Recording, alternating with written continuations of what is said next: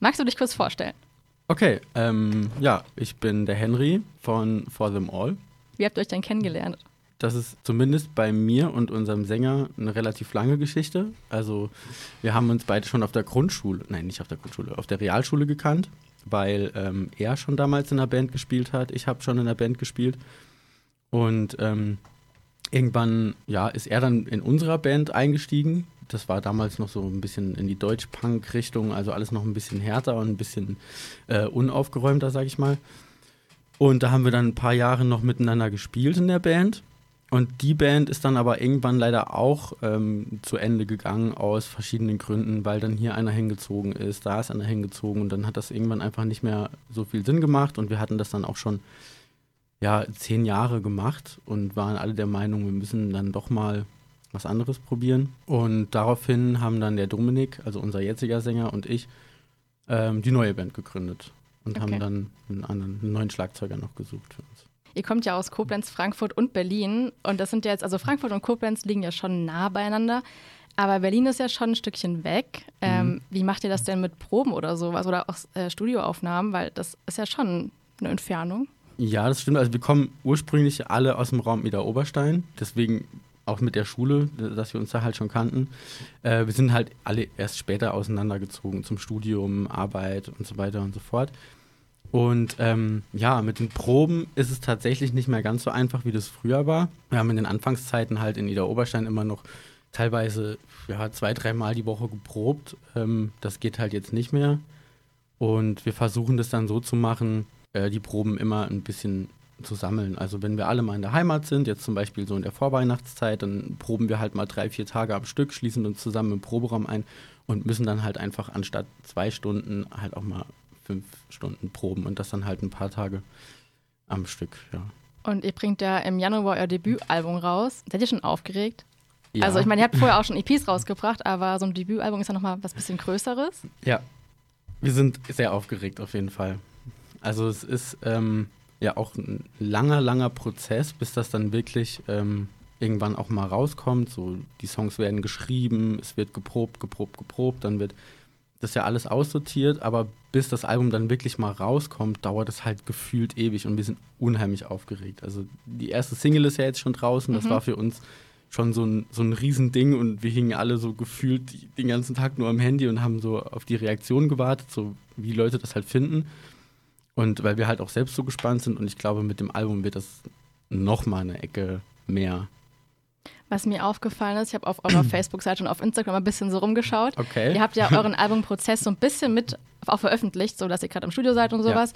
Das, äh, ich habe das Gefühl, das ist eine Sache, die immer weniger Bands machen, weil voll viele sind irgendwie, habe ich das Gefühl immer so, wir machen das jetzt heimlich und irgendwann droppen wir es einfach. Okay. Wie habt ihr, also habt ihr euch da bewusst zu entschieden, das einfach schon so ein bisschen so anzukündigen, unterschwellig, Ja. oder war das einfach so spontan? Ja, nee, das, also das war schon bewusst. Äh, wir haben das bei den ersten zwei Aufnahmen, die wir hatten, haben wir das auch so gemacht, das so ein bisschen im Mhm. Heimlichen zu machen, vor allem bei der ersten.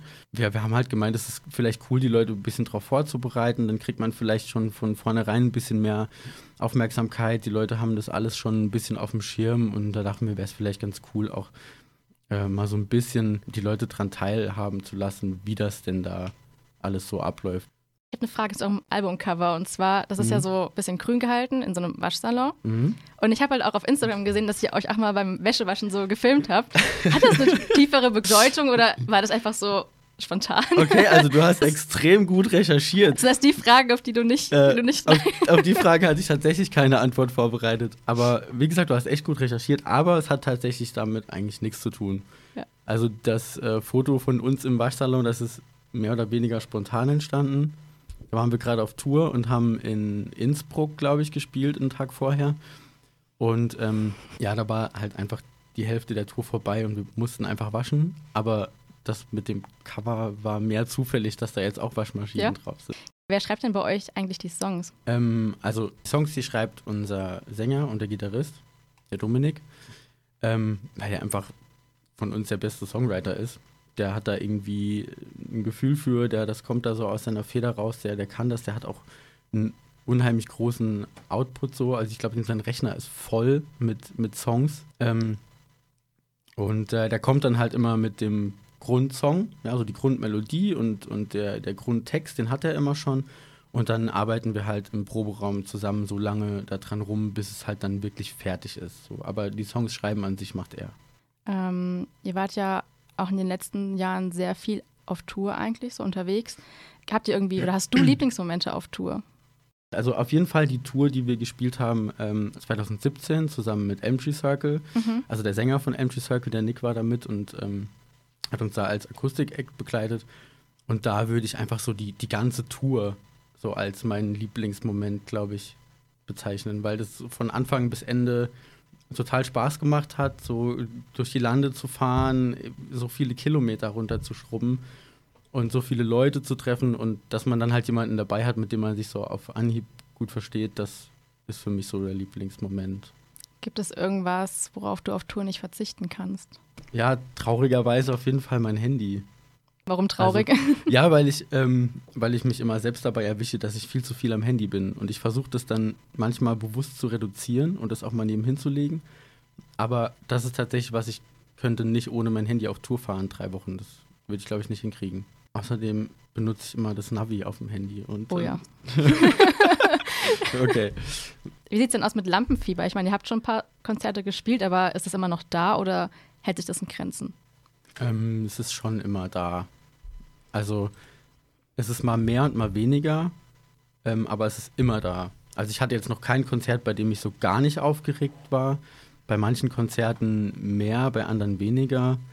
Ähm, aber es ist nie ganz weg, glaube ich. Weil das hat ja auch was damit zu tun, dass man, äh, das, dass man das wichtig findet, was man da macht und dass man eine gute Leistung abliefert, dass man sich vielleicht nicht verspielt, dass äh, man äh, selbst ein gutes Gefühl hat auf der Bühne und halt auch, dass es den Leuten gefällt. Und wenn man das irgendwie alles im Kopf hat, dann ist es, glaube ich, schwierig, gar nicht aufgeregt zu sein. Das wird auch, glaube ich, nicht passieren. Aber so Verletzungen auf der Bühne hattet ihr noch nicht so oder gab es da auch schon irgendwie so größere Dinge? Ähm, also direkte Verletzungen glaube ich nicht, aber mir ist mal was passiert äh, bei einem Konzert in unserer Heimat. Da habe ich zu einem Lied so krass meinen Kopf hin und her geschüttelt, dass ich ähm, wochenlang meinen mein Hals und meine Schulter nicht mehr bewegen konnte. Und dann ähm, bin ich zum Osteopathen, ne, habe mich da einrenken lassen und massieren lassen, weil ich richtig krass Schmerzen hatte. Mhm. Und das ging dann so weit, dass mir meine Ärztin auch eine Spritze in den Rücken geben musste und so. Einfach nur, weil ich, weil ich zu viel rumgesprungen und rumgehüpft bin auf der Bühne und habe zu viel mit meinem Kopf hin und her gewackelt zu dem Song. Und jetzt spielst du nur noch mit Halskrause? Ähm, das wäre eine lustige Vorstellung. Ich hoffe, dass es nicht so weit kommt. Ich hoffe, dass es nicht so weit kommt. Nee. Aber ansonsten gab es, glaube ich, noch keine Verletzungen. Zum Glück. Okay. Zum Glück, ja. Zum Glück, ja, auf jeden ja. Fall. äh, was sind denn so deine persönlichen Vorbilder in der Musik oder was hörst du so privat gerne? Also, mittlerweile also es wandelt sich halt immer so ein bisschen, ne? Ähm, Basement zum Beispiel ist eine von den Bands, die ich immer wieder hören kann. Äh, American Football höre ich sehr gerne, wenn ich so ganz gemütlich zu Hause in meinem Sessel sitze und einfach mal meine Ruhe haben will, dann höre ich auch sowas gerne. Ähm, Frank Carter und Rattlesnakes höre ich sehr gern. Ähm, und auch ganz, ganz viele Bands, mit denen wir halt selbst auch schon so viel unterwegs waren. Ja, zum Beispiel Empty Circle finde ich super. Da hat man auch immer so, ein, so einen Bezug zu. Ob ich jetzt so ein, so ein richtiges Vorbild habe, an dem ich mich äh, so ran entlanghangel oder inspiriert, das weiß ich jetzt gar nicht, aber immer wieder wechselnde Lieblingsbands, die ich dann auch über Monate hoch und runter hören kann. Hm, wie fühlt sich das an, wenn man mit Bands auf Tour geht, die man selber auch hört? Ist das irgendwie schon besonders, oder? Ja, auf jeden Fall.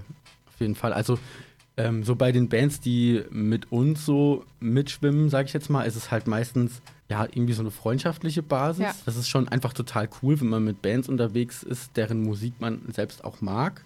Und wenn man sich mit denen dann gut versteht, dann ist das äh, doppelt cool. Aber zum Beispiel, als wir mal mit, ähm, mit Basement äh, gespielt haben in Frankfurt oder auch mit Semayam in Trier, das waren so zwei ja, große Bands, mit denen wir mal auftreten durften. Und dann ist das schon also ein witziges Gefühl, wenn man dann auf einmal seinen Namen auf dem Plakat sieht von einer Band, die man schon seit Ewigkeiten zu Hause hört und die einfach total abfeiert. Und wenn man dann eben in demselben Laden auf derselben Bühne spielen kann, ist das schon ziemlich cool.